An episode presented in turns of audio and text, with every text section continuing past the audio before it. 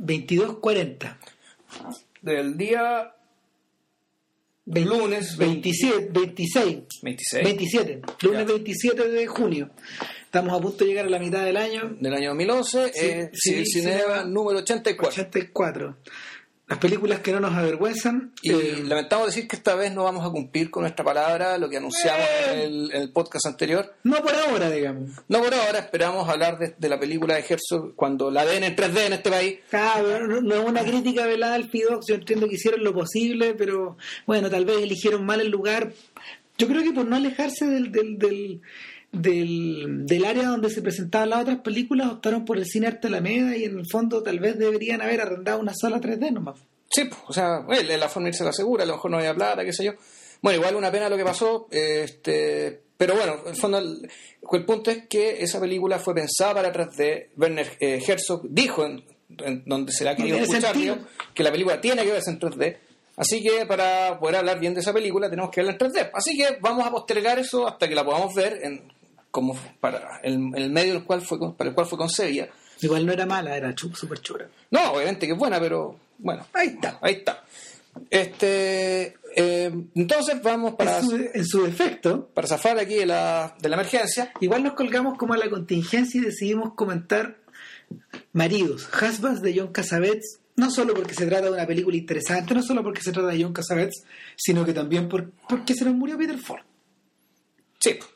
Peter Ochenta- Falk, 83 años, 83 años. demencia senil, Chuda, ya. no, sí, estuvo, estuvo complicado los últimos 3-4 años. Y bueno, y eso si uno empieza a, jugar con las matemáticas, eh, 83 años, 2011, y el año en que se fue filmada la película, que fue en 1970, o que se estrenó al menos, eh, nos encontramos con que Husbands habla de, de un grupo de gente de que en aquel entonces tenía 40 años, más o menos, 40, 41, 42 y, años. y de hecho, fíjate que para ser más exactos, Husbands se filmó en 1968.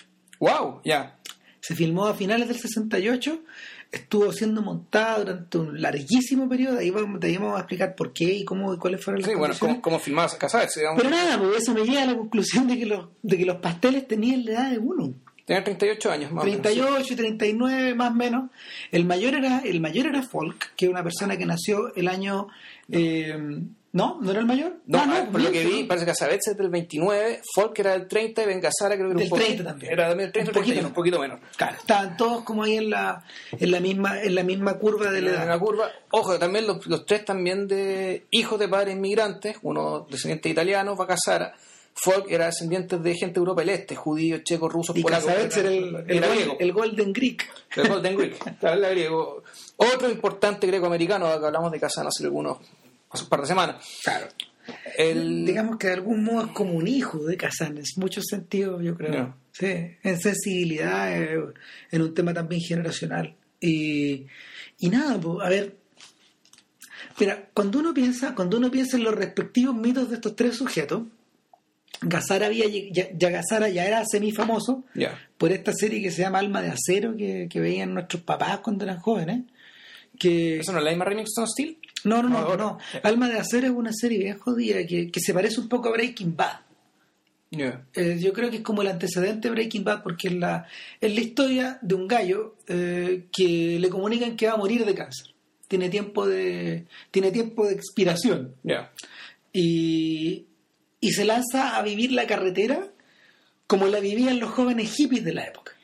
¿Cachai? Empieza a hacer deo, empieza a, co- a recorrer un Estados Unidos que él no conocía. Claro, siendo que esta es la generación 10 años mayor a los hippies. Claro, es la generación silenciosa que conversamos en la mañana, Claro. que, que son estos sujetos que de alguna forma, varios de ellos pelearon. Es la generación, ¿sabéis de quién? Un poco de del protagonista de Mad Men. Un poquito. Sí, sí, más o menos. más- es un poco mayor. Eh, no, o sea, la generación silenciosa en Estados Pelearon en Corea, los- es la gente que no peleó en la Segunda Guerra Mundial. La gente que peleó en la Segunda Guerra Mundial se le llama la generación gloriosa. Claro. Y es la generación básicamente de gente como Reagan, Sí, eh, Kennedy, más o menos. el- John Fitzgerald Kennedy. Y sucede que eh, después de esa generación viene lo que se llama la generación silenciosa, que es una generación que no peleó en la guerra de Vietnam, perdón, no, no peleó en la, en la Segunda Guerra Mundial, alcanzó a pelear en Corea. Fueron los grandes beneficiados del baby boom y de la- Claro. del, del progreso que la, que, que la nación tuvo durante los años 50. Claro, pero después, pero, pero el tema fue que fueron, fue- están entre dos generaciones que son, fueron muy ruidosas, digamos, que fueron muy, que fueron muy llamativas y que par- participaron en cosas, en, en- en- en eventos demas- muy importantes. Claro. Entonces, por una parte, están, vienen después de la generación, de la generación gloriosa y vienen a- y, de- y después son sucedidos por los boomers, digamos, y por, en el fondo por los hippies. Eh, además se da la casualidad que eh, no, ningún presidente de los Estados Unidos pertenece a, la que se a lo que se conoce como la generación silenciosa, digamos. O sea, No, cuando, se pasó, se pasó desde cuando Bill Clinton, claro, cuando de Bill Bush padre de Bush padre a Clinton, ahí se produjo un salto generacional que se saltó a esta generación, de hecho, y de ahí en adelante con Clinton, eh, Clinton y Bush, ahí tenemos, esos son los, fueron los presidentes boomers que hubo, y ahora Obama está al filo entre boomers y, y generación X. Claro, hay una conexión ahí por lo menos. Claro, entonces, esta, eh, esta es la generación, una generación que ya era adulta cuando explotó el hipismo, que no participó de las grandes épicas, digamos, de, de- de Estados Unidos, sino que eh, vivió sus beneficios. Y, eh, y una generación que efectivamente no, no tenía como un- cabalmente una voz, o, o no o al menos la tenía con la elocuencia de lo que fue Husbands. Claro, el, si uno se pone, bueno, ya vimos el caso de Gazar, el caso de Folk también era como, también era como medio similar. Eh, Columbo es posterior, o sea, se hizo realmente famoso después. mira, Porque- Columbo es como de la época. No sé, El después. primer, mira, el primer capítulo que fue dirigido por Steven Spielberg, Ah, él dirigió el piloto de Columbo, entre muchas otras pegas que él tuvo. Es como de esos mismos años. ya. Eh, ahora era uno entre tantos personajes como medios pintorescos que Folk había venido haciendo y era Folk tenía fama como de, de un tipo más ligado como a la comedia o sea de hecho eh, Blake Edwards lo había utilizado como el, el compañero de Jack Lemmon que hacía de Pierno Doyuna Sí, en, en la carrera, sí, en esta película Carrera. Claro, sí. él, él es como patán, como, como ese equivalente.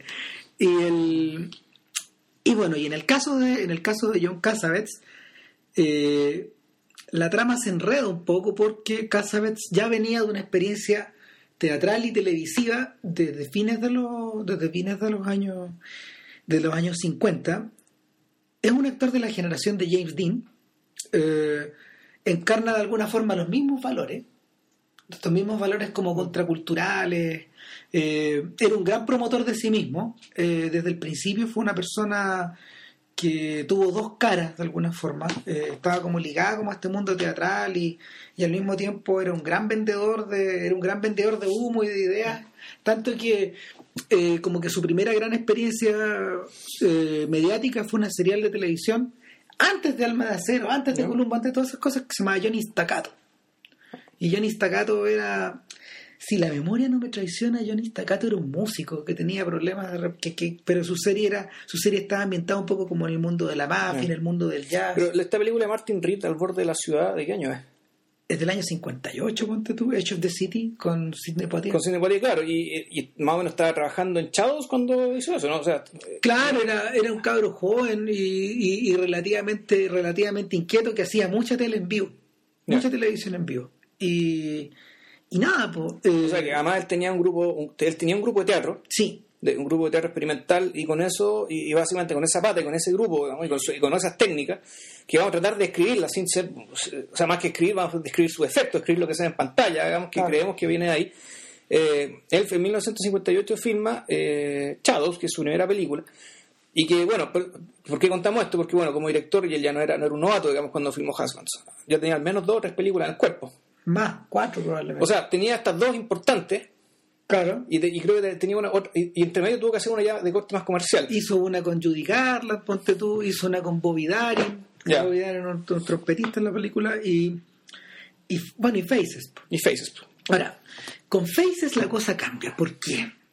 Porque si bien Husbands era una película independiente de, de la que Casabet, en la que Casabets había juntado plata a él, le pidió plata a su suegro, pidió plata por la radio, filmó dos versiones. Existen dos versiones de Shadows. Hay una que de hecho se Ah, supone, está hablando de Shadows ahora. claro, hay una Ya. que se supone que es más libre que la otra, que es más yacera que la otra y que, Ya. y que está guardada está guardada como se llama en un baúl en la casa de Gina Rollins. Porque... Y no se dan nunca. Mm, no, quién sabe, yo creo que tal vez sí, pero, pero Casabets pidió que nunca se diera, porque él no estaba muy contento con esa... A pesar de que hay gente que dice que es mucho más jugada, es mucho más parecida como los filmes de la nueva ola. Que es como esa la, la gran comparación que se hace con Shadows. ¿Por qué es tan importante? Porque en general, eh, después de, no sé, después como de 50 años de película, los filmes ya no se hacían financiados así, a menos que tú trabajaras de una manera, de una manera muy experimental o muy personal. Cuando tú querías contar una historia que querías distribuir en los cines, tenías que tener como el aval de haber trabajado en un sindicato, pertenecer a un sindicato, tener, tener una, una distribuidora grande que te moviera la película, etcétera tenías que tener una especie como de formar parte de una red. Ahora, Casabets lo sabía porque él formaba parte de la red desde adentro. Claro, él, como actor, él era él no, era estrella estrella, pero sí, era, funcionaba, hacía papeles de galán, qué sé yo. Y de malo. Claro. Es un poco parecido al caso de Kazan, que en el fondo también empezó un poco así, descubrió que quería ser director de teatro y luego, no sé, pues el salto al cine fue lógico, pero pero en el caso de Kazan, como, como venía trabajando casi 20 años antes, eh, las reglas eran más difíciles de quebrar todavía. Y de hecho, de hecho, Casabet se mete en el negocio justo cuando Kazan está empezando a sentirse cada vez más libre, por los mismos contradimientos que ustedes pueden escuchar en el, en el podcast 82 de América América. Pero, pero en el caso de, en el caso de Casabets, este bicho le quedó picado, le, quedó metido de adentro, aunque la MGM lo tenía bajo contrato para hacer películas como director y al mismo tiempo como al mismo tiempo como actor. Eh, Faces le nació, su, siguiente película importante le nació como de una inquietud muy profunda que en el fondo era la de, era la de contar una historia a su pista, rodándola a la velocidad que él quisiera, eh, trabajando con los actores de la manera que él quería y, y nada, pues yo creo que dejándose llevar probablemente por un espíritu sesentero que, que él mismo es, es, como es como estar metido en la ola, subirse a la ola y en el fondo llegar hasta que llegar hasta el final, hasta, hasta la orilla tratando de que la ola no te reviente en la cara. Yo creo que esa es la sensación que uno tiene cuando ve Faces. O sea, yo en lo personal yo creo que es una de mis películas favoritas y y sin, y, sin embargo, no es más que como la historia de una noche muy larga que parece que no se acaba, porque en el fondo explora como la vida de distintos personajes que salen a carretear y lo sigue hasta las últimas consecuencias. Claro, claro en, rigor el, el, es sobre el matrimonio esto. Sí, claro. o sobre la vida en pareja. Claro, sobre la vida en pareja, básicamente las razones de su, de, su disolución. ¿Por qué la gente se junta? ¿Por qué la gente quiere huir de eso? Claro. Eh, eh, y y Casabets, para poder estructurarlo, el tipo recurrió a. recurrió como a dos tipos de intérpretes en general. A gente en la que él confiaba mucho desde el mundo del teatro. O sea, la gente de su grupo, digamos. Claro. Eh, partiendo por su señora, digamos, Gina Rollins, y por Seymour Cassell, un amigo de él. Eh, también utilizó a otros actores como este de América América, a propósito. De ah, sí, a John Barley. Ya, claro.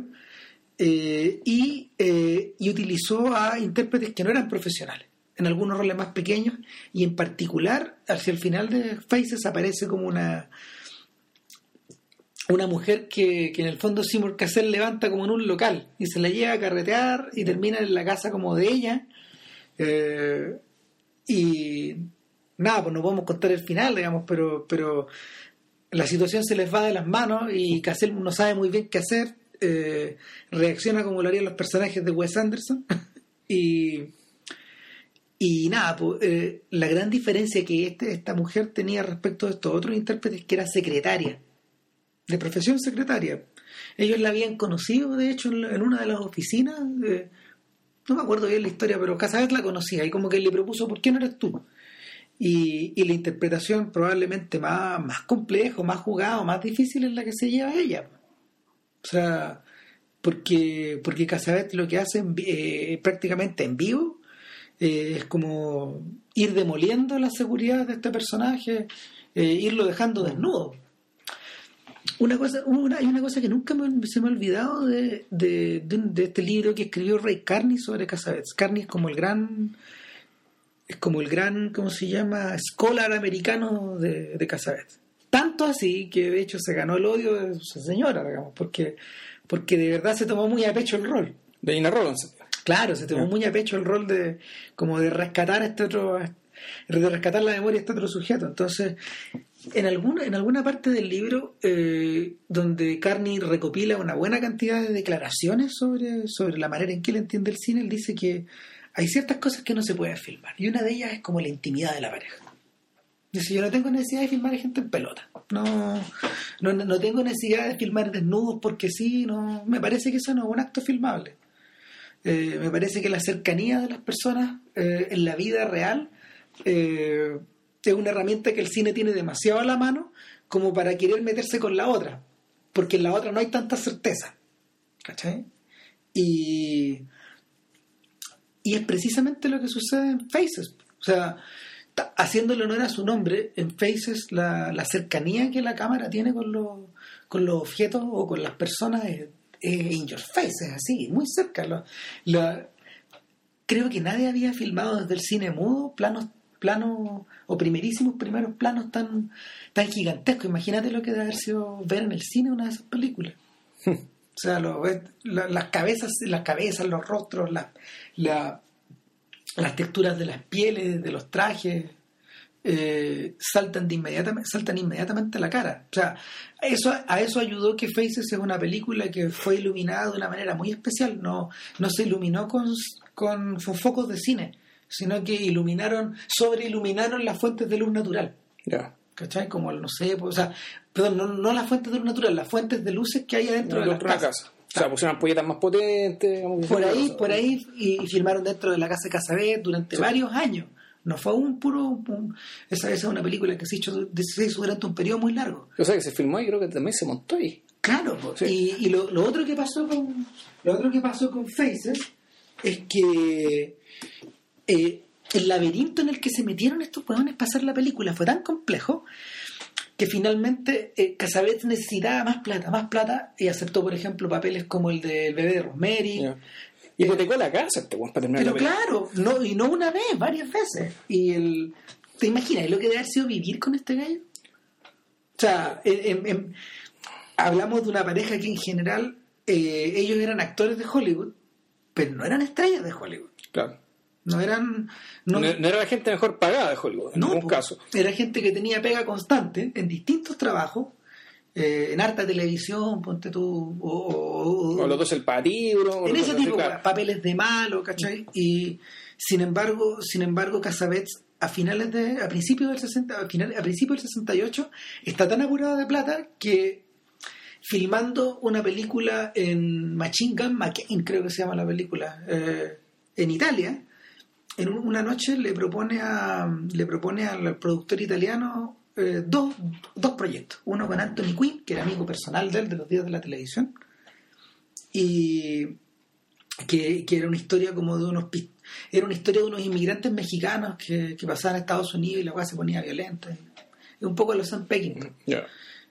esa era una era esa historia. Y la otra era una historia que se llamaba Maridos Husbands que que él creía que él creía que podía ser protagonizada por Lee Marvin su otro amigo por él por Casabets y por Quinn Ya. ese era el trío original Pero esa gente era mayor que él, ¿no?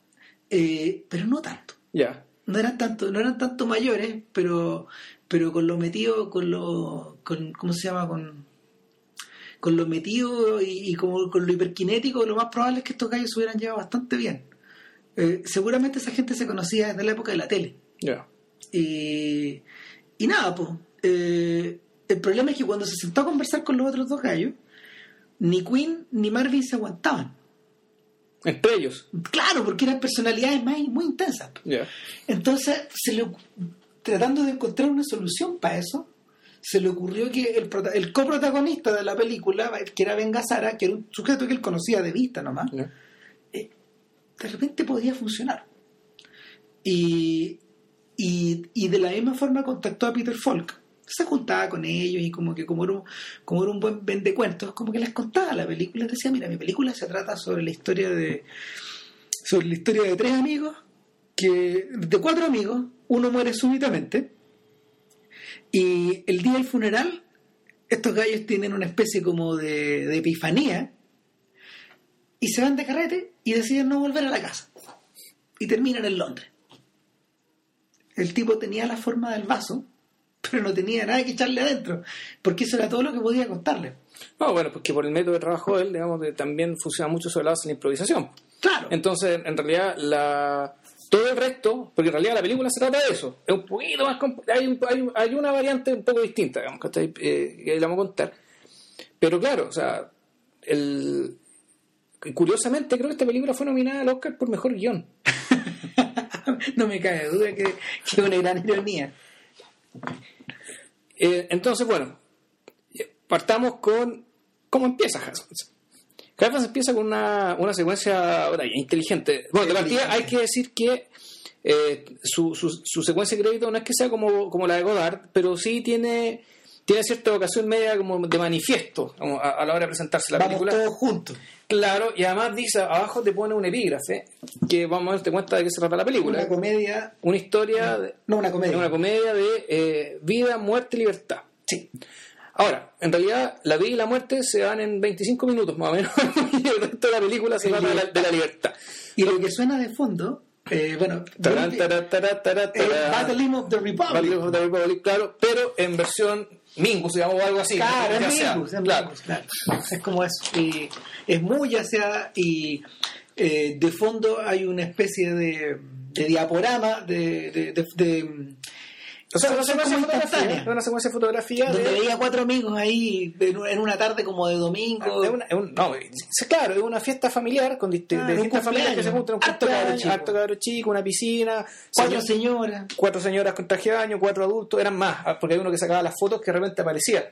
Claro. Y no estaba otro, era, era como, había un quinto elemento, pero, Pero los cuatro eran, eran como el grupo. lo que salía más como eran cuatro sujetos, ¿cachai? Claro. Eh, que lo, lo vamos a tratar por sus nombres para no hablar, no, no- no hablar del actor. Harry. Ga- Harry es Ben Gazzara, Gus Gus es Cassavetes, Archie eh, es Peter Falk y Stuart. y el amigo Stuart que es el que es un gordito que no sabemos quién es Es un gallo grandote, medio gordito. Y Y que, que se muere. y se muere. Y se muere como a los 40. Chan. Claro. Entonces la vida, bueno, ¿qué te muestran de la vida? Te muestran esa secuencia de fotos, muy, muy, muy bien hecho esto. Y el ruido al fondo es el ruido en tiempo real. Puede ser gente chapoteando en una piscina, gente hablando, qué sé yo. La música de Minkus, puta, las fotos.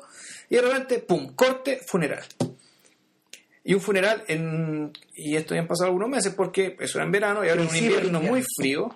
Casabet con la nariz roja, digamos. Claro, con, con la nariz roja, un, un sol de invierno muy marcado, la gente muy abrigada y estos sujetos llegan al funeral, llegan acompañando, da la impresión de la que mamá. a la mamá del, a la, la mamá a la Stuart. mamá del amigo.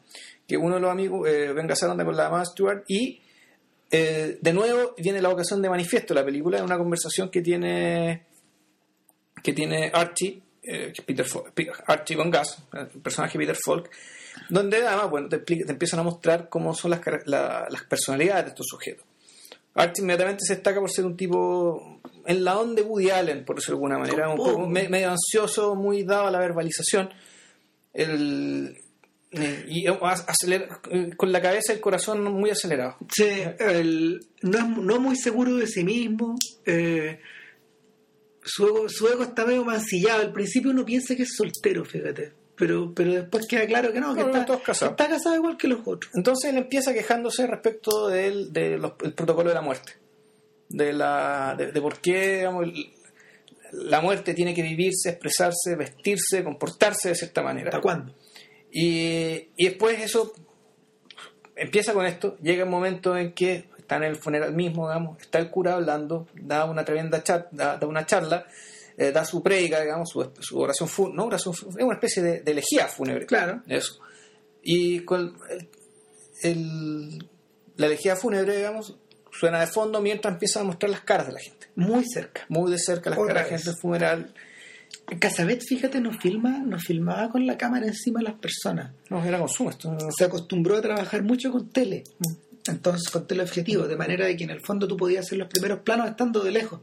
Y Ben Gazzara en una entrevista decía de que por un lado eso te podía distraer mucho, en la medida que tú no estuvieras concentrado, pero por otro lado te servía mucho en la medida de que tú no sabías que estabas siendo filmado y tenías que estar atento todo el tiempo. era muy, era muy útil para el ejercicio. En el fondo, y creaba una sensación, es medio parecido, es medio parecido al efecto del cine de Altman. La única diferencia es que a Altman le gustaba hacer como el viejo Rossellini en la última etapa, usar el, usar el zoom para acercarse a las caras o, o para alejarse. En cambio, no, Casabet trabajaba con, trabaja con el foco en sí. El fuego encima.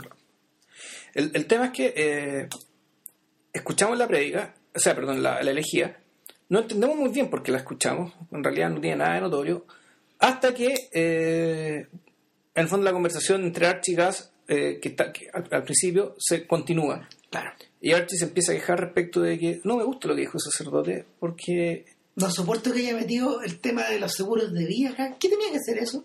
Y no- eso, eso, eso- Claro, decía eso, pero también decía, ¿por qué dijo esto? ¿Por qué dijo esto otro? En el fondo lo que se, lo que se está de lo que se está quejando eh, Archie es que la vida de una persona no es no es representable de esa manera. Y yo creo que el, esto está puesto ahí porque yo creo que Casabets lo que está diciendo es que la vida de las personas no puede representarse sobre la base de ciertas codificaciones que están medias preestablecidas, que se hacen por rutina y que se hacen por, por- por necesidad social o por cumplir con ciertos ritos. Pero la necesidad de esos ritos termina sacrificando la autenticidad y la fidelidad eh, respecto de la vida de la persona de la cual estás hablando. Entonces yo creo que, por eso digo, hay una como vocación de manifiesto. Aquí se están quejando respecto, bueno, ¿cómo referimos la vida en general? ¿Por qué, por qué la vida es o una sucesión de funciones, o una sucesión de ritos, o una sucesión de emociones predecibles? Cuando al parecer la vida es mucho más que esto, digamos, y, y la obra de Casabets trata de mostrarlo en las películas anteriores y también trata de mostrarlo en esta. Eh, ¿Sabéis que en ese momento que en, ese momento que tú, te das cuenta de que la la estructura dramática de las películas de este, de este gallo eh, no obedece sencillamente a la a la factura del modelo americano. Cuando uno, por ejemplo, compara a Husbands con, con una con- precisamente por ejemplo con películas de la época de Woody como Bananas Bananas es una película estructurada sobre la base de gags que te llevan hacia adelante. Y está como el pedazo de la historia de amor el pedazo del ridículo el pedazo de Fidel Castro están todos ordenados. Eh, en un sentido que en un sentido que, que es como muy orgánico que en el fondo es como contar el chiste alargar el chiste rematar el chiste. O como la rutina de stand-up, digamos, las rutinas de stand-up también tiene esa como esa cuestión misma fragmentaria que vuelve sobre sí misma. Y, eh, Cuando tú, por ejemplo, pensáis en Bonnie and Clyde, que es otra película que corresponde un poco a esa misma sensibilidad como de, de cambio de década y Sí. todas esas cosas, Y de libertad expresiva, digamos, y qué sé yo. de, de- de ser quien eres, de meterte en el camino, de violar las reglas. Sin embargo, la película está muy ordenada. Súper convencional. súper convencional, la- las emociones se expresan y todo, tú sentís como la, tú sentís como la atmósfera de represión, sentís como la atmósfera de, de rebelión, Sí. y luego la, la- la vuelta de la represión, pero esta es desde dentro de los propios protagonistas, Claro, y- y todo se resuelve eh, como en un final que está suspendido prácticamente en el aire. Claro. Pero cada uno podría decir aquí lo novedoso, más que la forma en que se estructuró la historia, tenía que ya que hablar con el, con el tema del sexo y la violencia, de una forma más franca. Pero en términos de estructura, sí, es convencional. Ahora, si uno tuviera que buscar una estructura que se le parece a estas cosas, yo optaría, por ejemplo, por la anarquía de San Peckinpah. Un poco. La, la, la, la, la pandilla salvaje es una película que se rodó de una manera convencional, pero que se deconstruyó en el camino. En la mesa de montaje. No, bueno, si fuera, por ejemplo, de a qué se parece Hassan, yo creo que el ejemplo más cercano, hablamos hace poco de eso, de, de Wong Kar Wai. Sí, Kar pues. Wai tiene un poco esta ocasión de que eh, es una película sobre- en la que hay una idea así muy básica y el resto eh, o es improvisación actoral o improvisación del director que de repente se le ocurre, ahora vamos a seguir así. Es una sucesión de episodios. Es una sucesión de episodios, pero que pero cuyo ritmo y cuya y cuya lógica, digamos, para, para, para con- convertirse en una forma temporal, es decir, una- en, una secuencia de cosas, no va apareciendo también de forma espontánea. Es algo Claro. que, no, sé, que no, no- no está premeditado. Claro, no crean, no crean, por ejemplo, en todo caso no crean que Casabets no lo concibió de una manera también ordenada. Lo que hizo fue, mira, lo que hizo fue eh, arrendar un espacio donde trabajó con estos tres sujetos, o sea, perdón, con estos otros dos sujetos, y como que se plantearon muchas situaciones. La primera versión del guion de Husband plantea puras situaciones y atmósfera. Ya. Entonces ellos le fueron agregando diálogo, diálogo, diálogo, diálogo. Trabajaron las cosas de millones de maneras.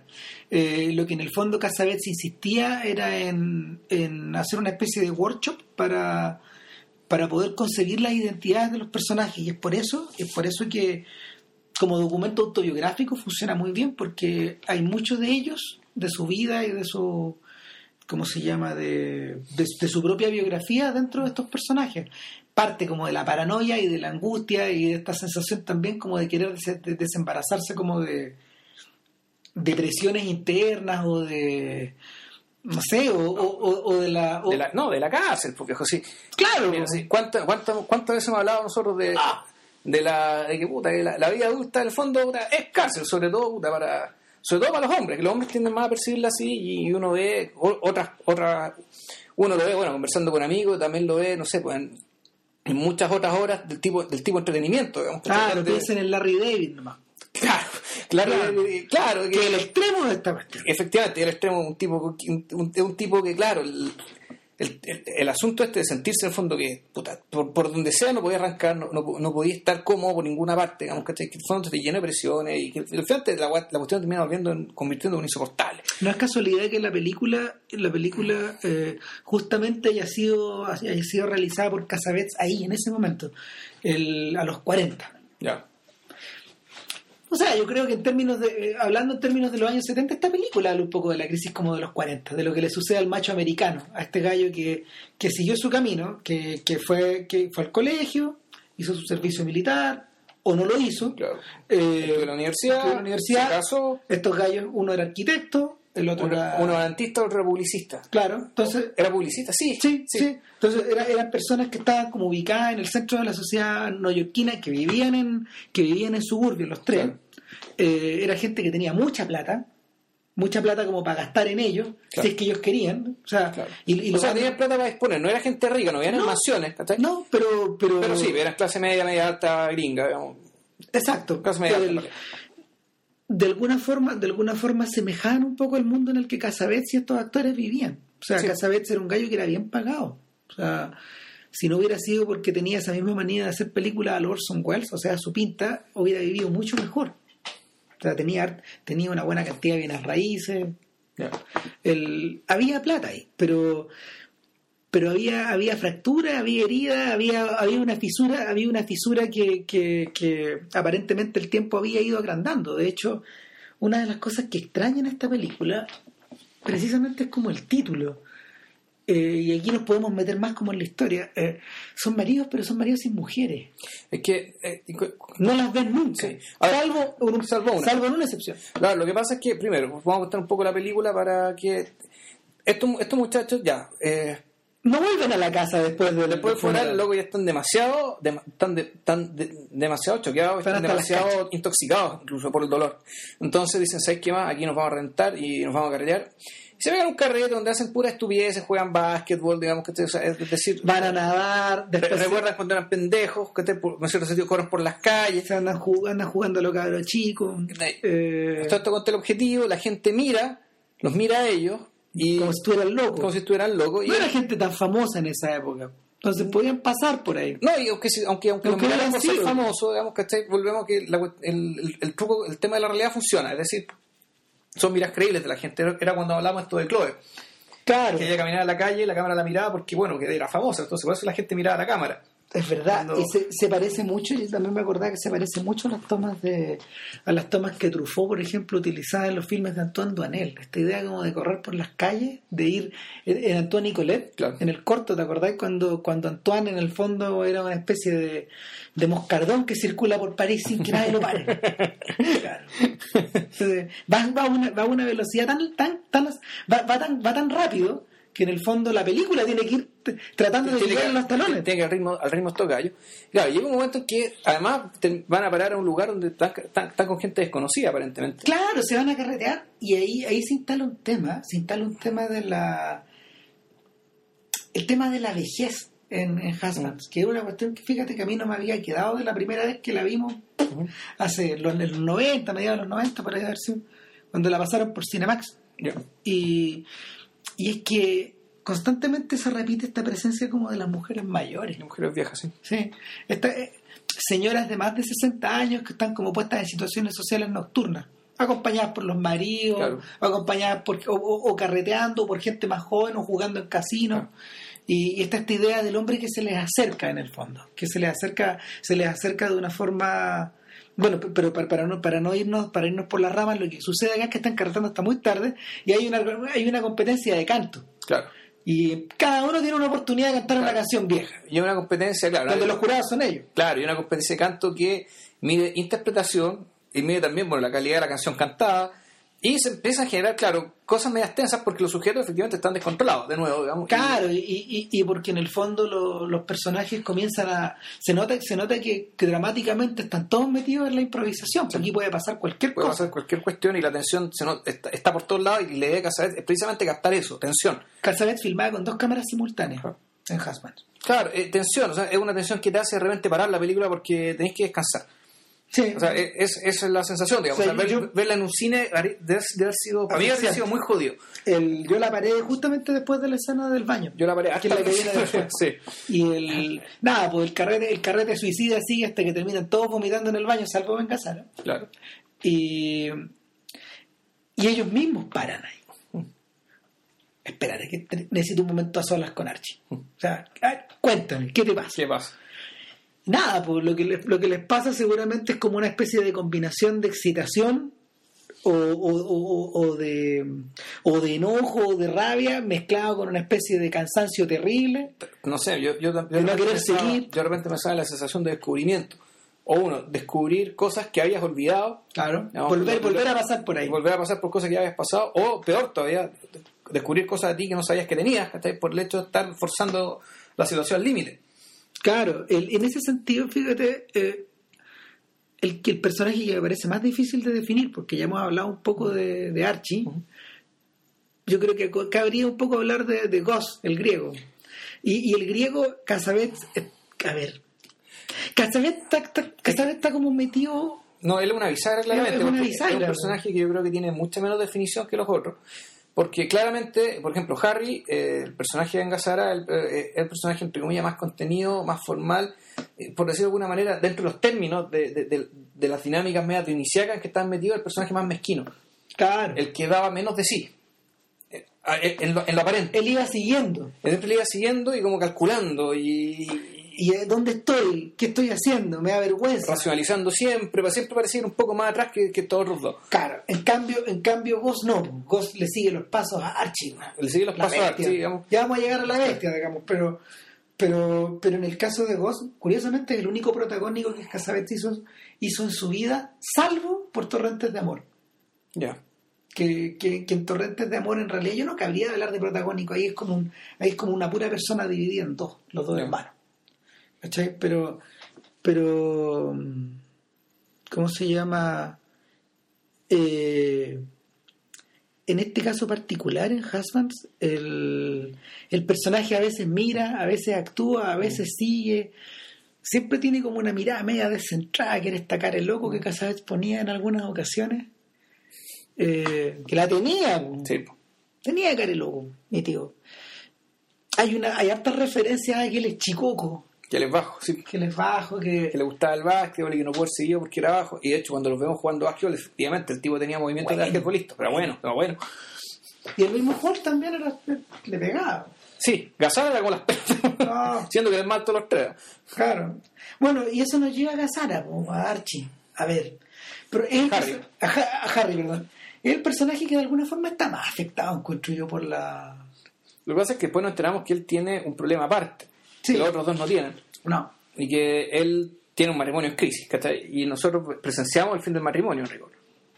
Claro. Y, y por eso es que, el, y, y, y volvemos al tema, y, y ahí uno empieza a explicarse por qué, en realidad, Husbands a lo mejor no se trata de estos tres, sino que se trata de los otros dos, de aquellas personas cuyas esposas no se ven. Y, y por qué no se ven? Porque uno podría decir que el, el- Porque está todo negociado ya. Claro, por, por decirlo de alguna manera, no se necesita la presencia femenina.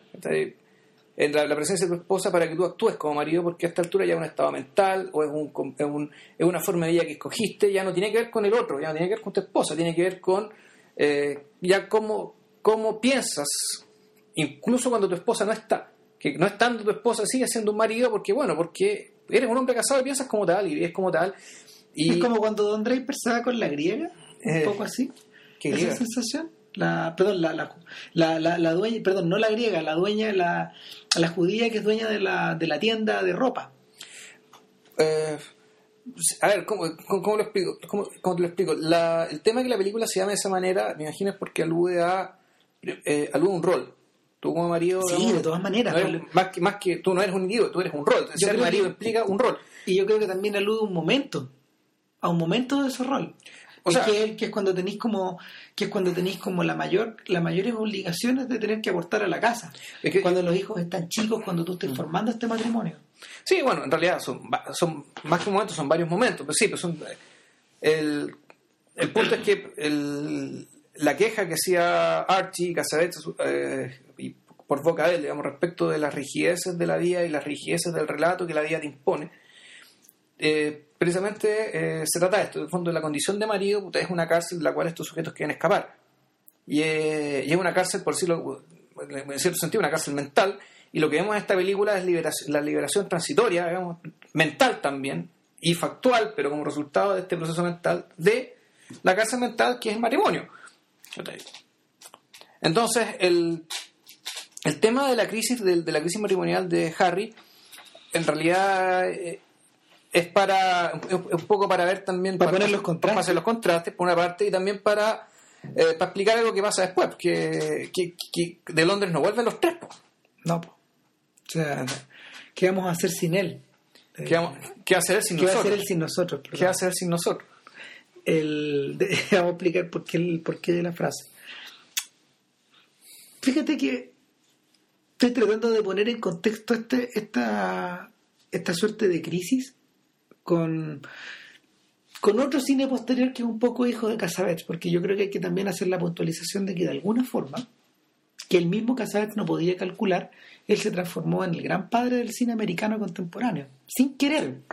O sea, Casabets, eh, es la fuente de donde beben todo. El, pri- el primero de ellos es Scorsese. Scorsese, sí. El último de ellos, Paul Thomas Anderson. Eh, hasta ahora, digamos, y todavía y, y es una fuente es una fuente tan profunda que yo creo que se va a seguir viendo No, y dentro, dentro de los independientes, ¿cachai? No sé, pues, el, O sea, pero sabes que más allá de eso los Gordon Green son buenos.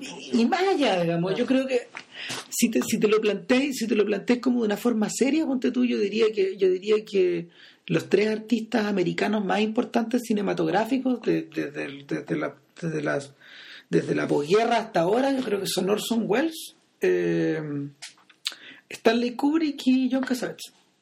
Yo creo que esos son los tres más importantes. Eh, espe- específicamente porque en el fondo el, eh, los contenidos que ellos trataron iban muy ligados a la forma de las películas que ellos hacían. En los tres casos.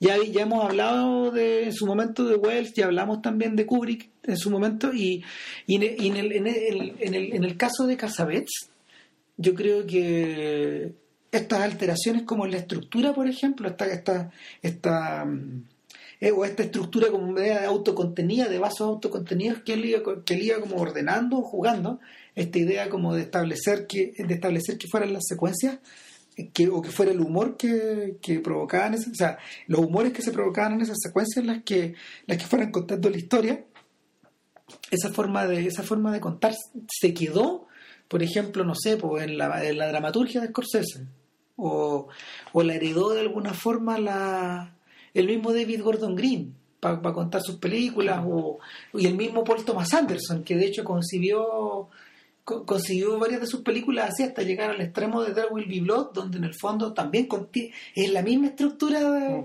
de- de vasos autocontenidos, que en principio no tienen relación entre sí, pero que están unidos como el hierro.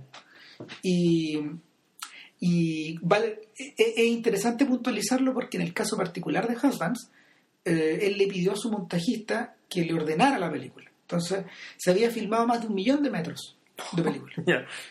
Eh, entonces se estableció una, un montaje de primeras primero seis horas, después cuatro horas y media, después tres horas cuarenta. Y pararon a las tres horas cuarenta y Casabets lo empezó a mostrar. Don Siegel, por ejemplo, ¿Cuál- ¿Qué, qué versión viste tú? no, yo la de 142 minutos de Columbia, la del contrato. Ya, yo vi una más corta, entonces vi una de dos horas clavada. Ya, esta no, esta, esta es Yo la no que- sé qué parte, qué, qué parte. el, la verdad es que no sabría decirte porque Ya. me encontré con me encontré consecuencias que yo no, no conocía de hecho Ya. o sea pero que, pero que yo tal vez no recordaba el punto Lo más probable, ponte tú, es que haya sido la secuencia del casino, una parte, yo creo. Hay unas secuencias donde también como... Hay una secuencia de una piscina, ponte tú, que yo creo que yo no me recordaba que estuviera. Cuando, al, al principio, Estaba. bañándose en la piscina. ¿Sí? Sí, no, no, sí, no, sí. no, no, en una- después de jugar al, al básquetbol. Sí, sí, sí, Ah, al principio. Bueno, pero la verdad es que no tiene mayores cambios de lo que yo recordaba. El punto es que, el punto es que la, la versión favorita de Cazar es la de las 3 horas 40, ponte tú. Ya. O sea, esa es la que contiene eh, las historias de los personajes, de, de cada personaje más desarrollado. Y nada, quizá algún día salga a la luz, pero eh, el punto Pero la de 3 horas 40 fue la, la más larga que se mostró. Claro. El punto esencial es que la versión de 6 horas que, que le pasaron y que, y le que quedó reducido a, a, a 4 horas, ponte tú, la, la agarra Casabets, la mira, a todos les gusta y él está profundamente deprimido. Entonces dice, necesito más tiempo. Y hace una opción suicida. La, la Columbia ya había comprado la película. Y él dice, la agarra de nuevo y la vuelve a montar. Se tomó 6 meses. Y nada, pues se peleó con todos los tipos posibles, pues se transformó en una, se transformó en una, ¿cómo se llama? En una gran lección de angustia, tuvo que cortar secuencias completas, porque como la película está Mm. concebida sobre la base de, de estos vasos No puedes editar los vasos, tienes que sacar los vasos completos. completos. O sea, y hay, y, y hay, hay secciones completas que están fuera de la, de la película.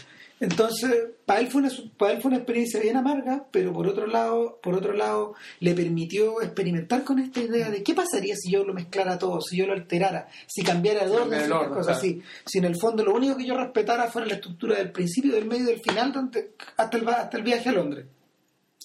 Y, y le dio resultado. De hecho, le dio tanto resultado que esa es la esa es la forma, por ejemplo, que uno puede encontrar después en una mujer bajo influencia. No. Un poco más ordenada, más mediada en torno como a la idea de la estrella, que, Sí. que es Gina. Rowlands. Y que además, bueno, tiene que dentro del desarrollo de una enfermedad, por tanto, eso tiene que tener cierta lógica que no puede, digamos, tan alta. Pero sin embargo, si te acordáis, hay unos momentos como la explosión donde tú decís, pero que estoy viendo. y y el, es un poco parecida a la sensación que uno le queda, por ejemplo, de del asesinato de un corredor de apuestas, donde también existen dos versiones. Y eh, ahora, yo no, no, no diría que Opening Night está dominado por eso. Opening Night tiene otra estructura ya, es más, es más sofisticada. Pero, pero en el fondo él descubrió una manera de poder contar una historia, de que le funcionara. Una manera donde él podía estar satisfecho para contar algo. Y, y nada, yo creo que yo creo que le resultó muy fecundo porque especialmente porque eh, tenía tenía dos sujetos muy hábiles con los cuales con los cuales interactuar. De hecho, uno da la a uno le da la impresión de que tanto Folk como Casara como Casadet se conocen de la vida, po. No, po. Eh, El tipo detectó que eran sujetos de sensibilidades parecidas, que ambos tenían también interés en la puesta en escena. Y, y, el, y el proceso más choro es que en el fondo, en la medida que fueron haciendo la película, se fueron haciendo amigos. Y terminaron amigos del alma, Sí, para el resto de su vida. O sea, los dos volvieron a colaborar con él, de hecho. Claro, y, eh, y en el fondo, no sé, yo creo que le permitieron a Casabets no tener que volver a actuar. Ponerse él, Claro.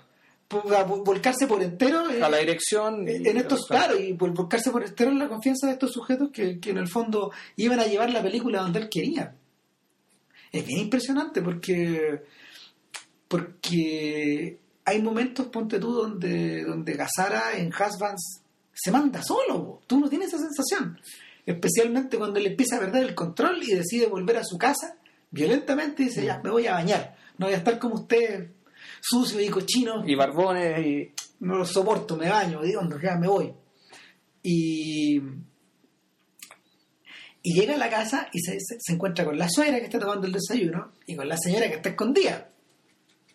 y queda la cagada. Claro, nos encontramos con una escena bien de casar. eh,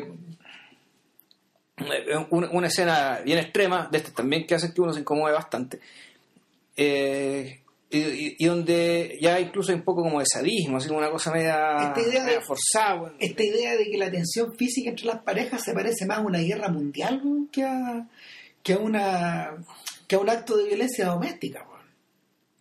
No, lo, lo más inquietante, no, lo más inquietante al revés, es que volvemos a- a- al tema, que la violencia doméstica es mucho más inexplicable de lo que nos muestran las noticias, digamos, o lo que nos muestran las estadísticas sobre Eh, femicidio, exacto, digamos, esa la es el porque sí. Es una cuestión media porque sí o que no. Hay una razón, una razón que solamente conocen los involucrados y que no, no hay periodista, ni dramaturgo, ni, ni escritor, ni novelista, digamos, que, con los elementos convencionales nos va a poder explicar qué pasó ahí. Claro, esto no es Revolutionary Road, donde están las cosas como media explicadas y tú sabes por qué, por qué, ¿cómo se llama? La esposa de DiCaprio tiene el problema. Tan... A ver, yo creo que en Mad Men, vuelvo a Mad Men una y otra vez porque siento que estos personajes vestidos de negro con, con camisa blanca y corbata negra son el sujeto que cae. Qué divertido, yo me, viendo, me estaba acordando, Mad Men se va a terminar acá. No, claro, no, claro, no solo eso, Mad Men se va a terminar yo creo que en esta época. O sea, Sí. Mad Men va a terminar en Men termina 1968-70, que es do- donde transcurre esta película. En el, en el corazón de la crisis. Claro, y donde Cuando, cuando Don Draper cumpla 40. va a ser un poco más viejo. Pero Ah, no, no, no, no. si Don Draper tiene 34, 33, 34 cuando empieza la serie. O sea, un poco, claro, sí. Está ahí, Está en la marca, ¿cachai? Está ahí, no es lo mismo. Entonces, entonces el a propósito como de la vida marital del sujeto, o esta idea de esta idea de esta idea de ir a acostarse afuera también, de no volver, o de tener permiso, o de sentirse con solo con permiso, ¿cachai? o de, o de autodárselo. Eh, de hecho, un poco a eso obedece esta idea violenta de Gas de como ir a la, ir a la pega contra toda su contra todo su, su buen sentido y, y luego eh, después de un día lunes porque parece que es un día lunes Claro. eh, del infierno dicen me voy a Londres me sea, hágase Harry. pero Harry y ahí y ahí, ahí ahí la película cambia de giro y en el fondo tiene el pie forzado que Casabet se había imaginado que es la, que es la idea de, de virarse Claro. Ahora, ¿qué se pregunta? ¿Por qué Londres? ¿Por qué no París, güey? Bueno ¿Por qué no México, güey? Incluyó una secuencia en París, una de las primeras versiones, ir más, más lejos. Más lejos. Pero la idea era fugarse hasta el, hasta, hasta el confín. Eh, es un poco lo que le pasa a Jack Nicholson. ese no es el conflicto, ¿cachai? Sí, mal que mal. No, pues si no, no, Londres Nueva confín. York son cinco horas en avión. Eh, que el panorama es la misma distancia, hasta donde sea. O sea, eh, el fondo es como viajar aquí y ya viajar ahí donde Es darse el gusto, es darse el gusto de un niño malcriado, tú. No sé, es bien, si uno, si uno lo piensa, ¿por qué, por qué Londres? Probablemente porque es un lugar donde llueve siempre, por lo que están obligados siempre a estar encerrados. Porque el, el Londres que te muestran digamos, es donde llueve, llueve, en el corazón llueve, del invierno. llueve, llueve, llueve. E importa la hora ni el día, llueve, llueve, llueve, llueve, llueve. Por lo tanto, y aquí me imagino que lo que estaba pensando Casabets era un poco esto, era volver de nuevo a los personajes encerrados eh, donde no es muy importante el hecho de que sean extranjeros, donde el tema de la el, el- el tema de estar fuera del país no influye mucho en su comportamiento, al menos, al menos yo lo noto así. Pero era obvio que iban a buscar mujeres, tú. Que iban a tratar de levantar algo en la noche. Sí, sí, Sí, es, pero, eso es, pero eso era como un sobreentendido. O sea, así de lógico. o sea, claro, dado que están tan lejos, dado que nadie, nadie les va a sacar la foto, eh, Que las fotos las habían sacado ya. En el fondo, sí. Mi hijita, me voy a Londres con, me voy a Londres con mi amigo. Le dice Casabets ahí, habla tu griego dorado. Bla, bla, bla. Ahí, otra vez, sobándole la oreja. Hola, Ginny. sí, de hecho, que tiene a Rowlands. Claro. De hecho, cuando vuelve, le, le dice Nick, su hijo Nick Cassatt, que después dirigió The Notebook, Claro. de, o sea, su- actúa su misma familia, o qué sé yo, y bueno, se van a Londres, eh, ahí finalmente se cambian de ropa, se bañan, se dan a un casino, y volvemos y empieza de nuevo la tensión, pero una tensión bien distinta. Sí, po. Que, que estos sujetos tratando de, de levantar minas, pues, digamos, de agarrar minas, y de ahí uno ve, bueno, empieza a decir, bueno, parte de ser marido, parte de ser un husband, en el fondo es que perdéis la forma. Ah, sí. ¿cachai? Ya no está en forma. Ya no, ya no es llegar o levantarse una mina, sino que puta, decir muchas estupideces, dais jugo, no sabéis qué decir. Ahora, después de todo, les termina resultando, digamos, pero después de muchos momentos, de muchas torpezas, de esos momentos que te hacen de nuevo parar la película, porque eh, por los temas técnicos en parte, por la- lo pesado del diálogo, por la cara de la gente tan encima, por la técnica esta que tenía, y en general lo que hacía en este tipo de situaciones era, el tipo hablaba, pero no le, mo- le damos la cara, sino que le damos la cara a la, a la mujer. Que suele ser una cara de fastidio, lata, risa, ridículo, pena, digamos, que tengo este weón me viene a levantar. Otro más. Otro más. ¿Y qué weón me está diciendo? Y, y así. Y la cosa se pone brava cuando Peter Falk ya, digamos, en la desesperación total, va a gobernarle con una señora mayor. De hecho, está, es, tan, es, tan, es tan tensa la situación que el mismo, el mismo se plantea esta idea, ¿qué estoy haciendo acá? Y se vira. En la mitad de la conquista. Claro, y Cuando le resulta, de hecho. le resulta claro, el problema es que la señora, eh, eh, la señora da susto. Y no es que, bueno, no era, no era bonita la señora, No, pero- era más bien fea, pero el punto es que Es la gestualidad que la, la actriz ocupa. es una actriz brillante, porque efectivamente es una cuestión como del Hay una cosa como de lascivia. eh, de, de- de un deseo así, ¿cachai? Pero ya marcado por la edad, por lo tanto medio pervertido. Está muy ¿cachai? bien dirigida esa escena. Terrible. Eh, espantoso, o sea, este, realmente Ah. es terrible. Sí, sí, es como medio vampírica la situación. Y, y nada, pues ahí Folk, Folk se arranca. Sale, y, sale arrancando. ¿Y qué es lo que se levanta? Que vemos que- se levantó prácticamente una escolar china. pues. Claro, que no, probablemente no entiende inglés y que tampoco habla inglés. En el fondo no sé cómo se la chamulló, pero Eso no está en la película, forma parte de una de las tantas elipsis. Probablemente Ah, borrada. bueno, la versión de 340 a lo mejor está. Me habría gustado verlo. El tema es que finalmente los tres llegan a su hotel, cada uno con una. cada, cada uno, fíjate que yo siento que llega con, con el personaje contrapuesto a él. Es decir, Casabet se levanta una rubia Sí, gigantesca. claro, que le saca una cabeza. Claro. Pero ¿por qué yo? Le dice, bueno, ¿por qué tú nomás? Eh, Gazara, Gazara llega, Gazara llega con una con una persona que parece que es muy dócil. Sí. Muy Muy dócil y muy, muy segura de sí misma y muy controlada, muy dueña de la situación Ella sabe todo lo que está pasando. y, y sabe todo lo que quiere también. Folk al revés.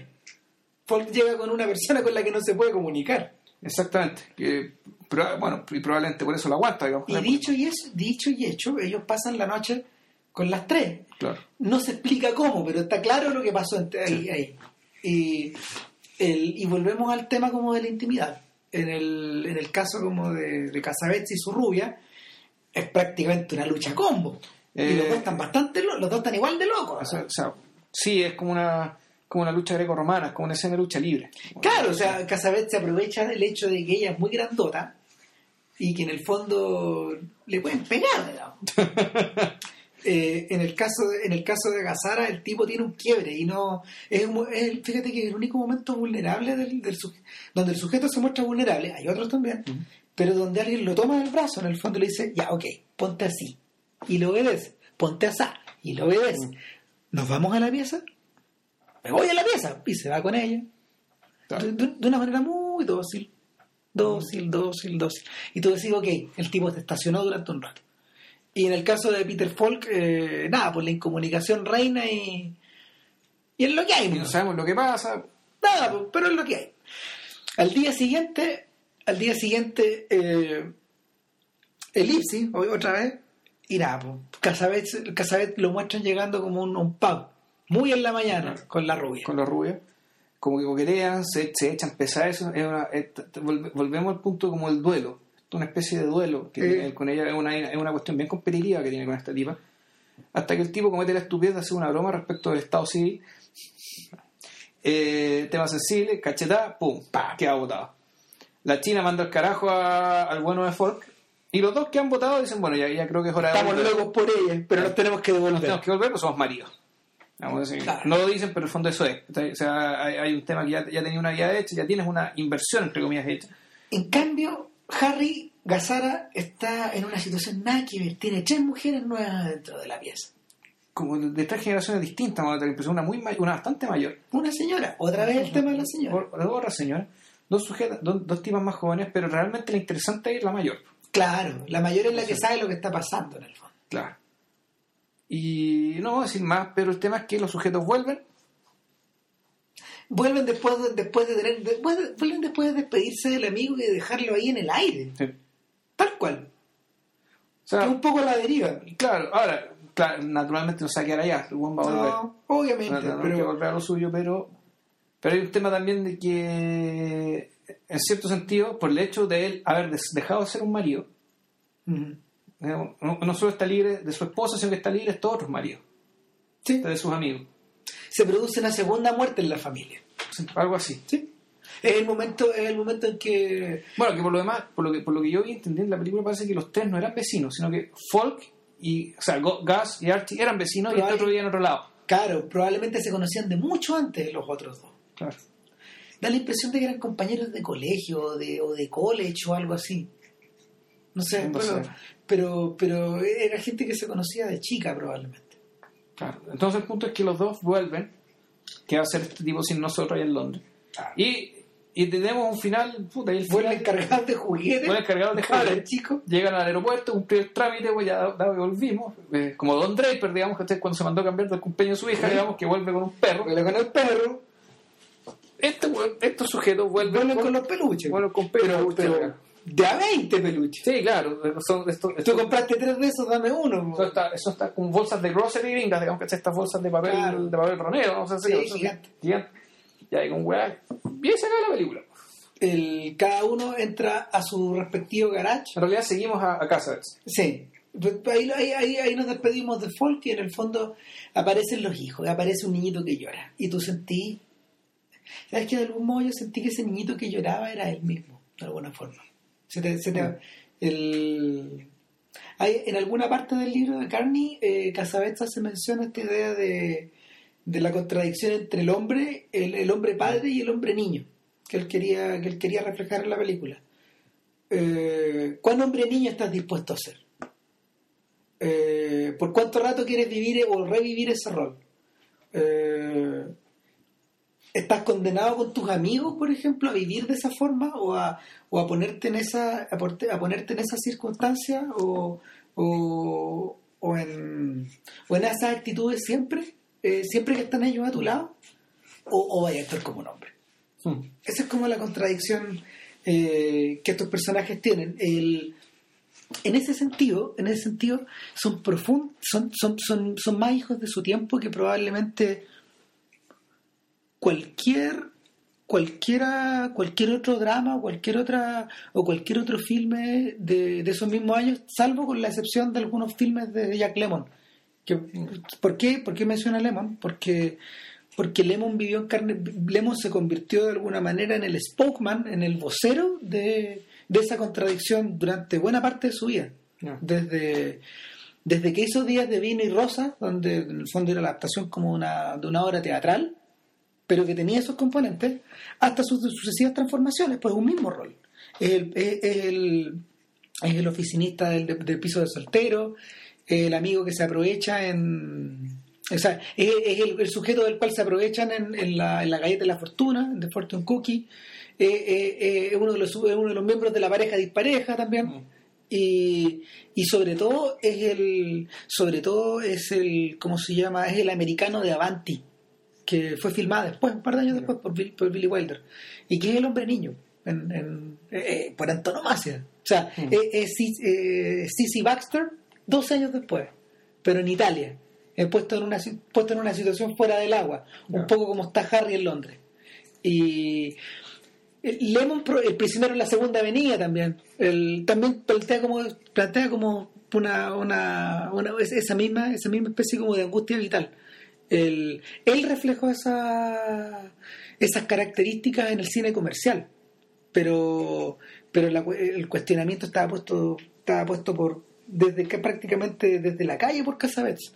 Yo creo que Scorsese, de hecho, los porfiados de Scorsese agarran esa, Ah, pues los pendejos de Main Street no Claro, agarran esa idea y de alguna manera, como Scorsese es un gran estilista, eh, yo creo que yo creo que él lo cubrió de otras cosas, porque los personajes que, que siguen como esa pinta se vuelven cada vez más abstractos, cada vez más abstractos, hasta el punto de que en el fondo yo no sé, yo siento que yo siento que el Henry Hill de Buenos Muchachos tiene esa misma contradicción, pero pero está tan tapada de de otros sustratos culturales que están metidos por el medio, la mafia, el rock and roll, su propia actitud media punk, esta idea de ser un rebelde, esta cosa como de, esta cosa como de ser del James Dean del barrio, todas esas cosas están tan tapadas por eso que en el fondo se, se transforma prácticamente en una abstracción.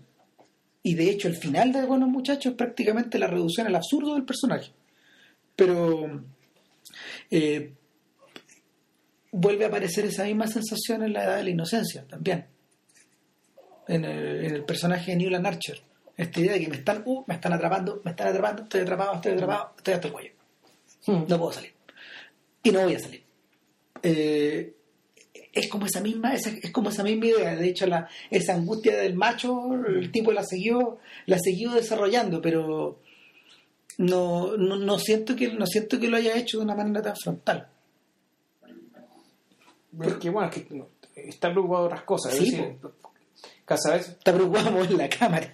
O sea, claro, en cambio, Casabets creo que está preocupado de una sola cosa.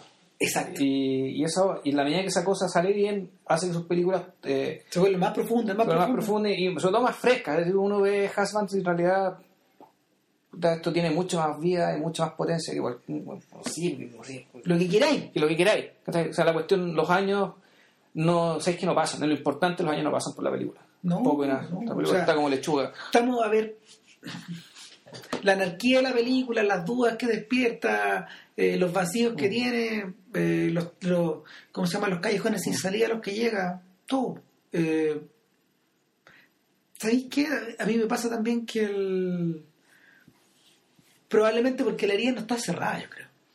Es que es que lo que pasa es que este, Mm. este tipo se mete con algo que con algo tan radical y que algo que precisamente por ser tan incómodo, es tan poco tocado y es algo que todos nosotros incluso evitamos en nuestra vida cotidiana, Ah, sí, claro. que en el fondo lo que, lo que te muestra no puede envejecer nunca, porque lo que él muestra jamás se ha convertido en rutina, jamás se ha convertido en lugar común, porque es imposible, nadie puede vivir así. Es- eh, eh, lo que él te muestra, las expresiones de, de violencia, de angustia, de, de intensidad, de esa intensidad del, no puede convertirse en moneda común para la vida, ni para el cine, ni para el arte, es imposible. digamos. Entonces el- es un material tan escaso que, que es tan difícil de lograr en el arte y, y uno y, y la gente trata de evitarlo en su propia vida privada, digamos, salvo unos pocos. Que, que sí, que esto siempre va a ser algo raro, algo nuevo, algo que algo algo escaso y por lo tanto valioso. Eh, con Bill estamos de acuerdo de, de, de que Husband no es la mejor película que ha hecho. A mí la que me gusta es Opening Night. Ah, a, mí la que más, a mí la que más me gusta probablemente sea una mujer bajo influencia y sobre todo Faces. Ya. Pero pero no deja de ser eh, no deja de ser curioso que a ver, Husbands haya sido bueno, la única película donde donde donde Casabet siempre Casabet también está al centro, por ejemplo. Eh, es una película profundamente masculina, que es una preocupación, una gran preocupación de él, siendo sobre todo un extraordinario director de mujeres. Es como una especie de punto aparte. Eh, es una de las pocas películas que él hizo con un estudio detrás, respaldándolo. Eh, es la única película, miento, no, es la junto con junto con Torrentes de Amor, es la única otra película que él hizo después de un tremendo éxito. Ya. Faces durante años fue la película independiente más taquillera de la historia norteamericana. Durante muchos años de los 70. Hasta que aparecieron el- hasta que apareció el fenómeno del cine indie en los 80. Ya. Eh, y la, la- y la otra razón que la, la otra razón que la distingue sobre todo yo creo que es como la esta especie de vuelta de espaldas a la a esta, a esta especie a ver si uno si, si tú estabas filmando si tú estabas filmando en Norteamérica en 1970 y elegías hacer un filme con espíritu independiente lo más probable es que tú tomaras el camino de Busco mi destino por un lado o que te fueras por el lado de Monte Hellman y hacer carreteras asfaltadas en dos direcciones o te fueras por el lado de estos tipos que hacían películas de persecuciones de autos, por ejemplo, estas que le gustan a Tarantino, pero no que te pusieras en el centro de la cultura a hablar de sujetos que iban Del vestidos de negro, vestidos, vestidos, claro, vestidos de negro, día a día sus trabajos. Es que es, es utilizar es utilizar el armamento de combate para pegarte una para pegarte un, un disparo en la pata, en el fondo. Y comercialmente comercialmente pasó eso, de hecho. Ya. O sea, fue, una, fue, un, fue un gran problema, un gran hoyo negro del que del que Casares le, del que O sea, ¿cómo recuperarse. una película sobre gente convencional, pero que no puede ser para gente convencional porque lo que pasa en la película no es convencional? Claro, Yeah. el, la, la solución de hecho, es, es curioso porque la solución de hecho de, de eso eh, no la encontró Casabets. Casabets tuvo que seguir haciendo películas de la manera que a él le salían en su casa. ¿cachai? Y levantó una filmografía súper maciza, pero, pero más o menos escasa en título. Con- y con dos chauchas. pues, y con dos eh, chauchas, ¿cachai? dos O sea, chauchas. y, y haciendo películas a un ritmo de una cada tres años más o menos, que era como le iban saliendo. El, el tipo que encontró la solución para poder filmar, para poder pasar esos datos por libre fue Altman, Ya. que, que es un compañero de generación, tres años mayor, digamos. Pero, pero es un sujeto que también salió de la tele, que había trabajado con Casabets en televisión y eh, él encontró esa forma como de poder trabajar y de poder hacer películas profundamente insultantes como Buffalo Bill sin que te pusieran contra el paredón. Claro. Y que y la gente la fuera a ver y que... Claro, o sea, la respuesta, la respuesta era para otro tipo de personas. De hecho, y, y- y la respuesta mainstream de esa clase de angustias también la proporcionó Woody Allen en el cambio de la década, o sea, 10 años después, después de haber visto Casabets, obviamente, Claro. porque cuando tú ves eh, Annie Hall, tú notas que tiene esa misma estructura de autocontención. Sí. La Annie Hall ya no es una película que está estructurada sobre la base de, de que el chiste, el chiste que viene va a superar al anterior y al anterior al anterior. No, pues Annie Hall, Annie Hall son, estas, son estos, estos vasos autocontenidos donde Woody Allen va contando su relación con Annie Hall. No. Y, y funciona. Le funciona esa estructura casabetiana a Woody Allen, que en el fondo la sazona con otras cosas, digamos. También es un heredero un poco. Sí, de hecho, en realidad, el mejor Woody Allen es precisamente ese. Sí. El que toma distancia, El digamos. que, el que toma distancia El que construye. el que se preocupa. No, claro, y, y el que además hay, hay una. Aquí hay un, punto, el tema ya de la habitación de la ciudad. Sí, ¿Cachai? Que, que la ciudad es la, que, que la ciudad es el lugar donde están estos vasos. Claro. Claro. Bueno, yo creo que ya. Bueno, harto por las ramas nos fuimos, pero Pero, bueno, la película lo meritaba. que, eh, yo la bajé. En, bajó en una hora la película, así que pueden bajar, bájenla, veanla por si no la han visto y, y vean, vean mucho Casabets, porque realmente eh, Casabets tiene unas 5 o 6 horas maestras que son tremendas y muy seguidas y Estamos- insistimos con material muy escaso. estamos viviendo la sombra del sujeto y uh, yo creo que quedan muchos años por delante de poder sentarse a mirar esas películas y en el fondo ir viendo cómo, cómo lo- las materias que él iba tratando iban, van, van, van cambiando, van cambiando, van cambiando. De hecho, basta pensar que, que todavía yo creo que no existen armas críticas como para poder entender a cabalidad Torrentes de Amor. A, a ese nivel encuentro yo, o sea, cuando tú la veís y tú, y tú, tú contemplas ese nivel de caos, uno piensa, uno piensa que el tipo va por va, va hartos pasos por delante, ponte tú, de los Jarmusch, de los Scorsese, de los Spike Lee, de toda esta gente que en el fondo se ha concentrado precisamente en las relaciones interpersonales. Eh, en, en Torrentes de Amor, Torrentes de Amor es una patada en los cocos. No, no, es- Ya, Bueno, eh, no prometemos nada para la próxima semana porque No sabemos, no sabemos qué, pero, pero va a no, haber algo. va a haber algo. Vamos a hacer podcast la próxima semana, esperamos. Eh, ya, ya veremos de qué. Así que eso, que estén bien. Chao.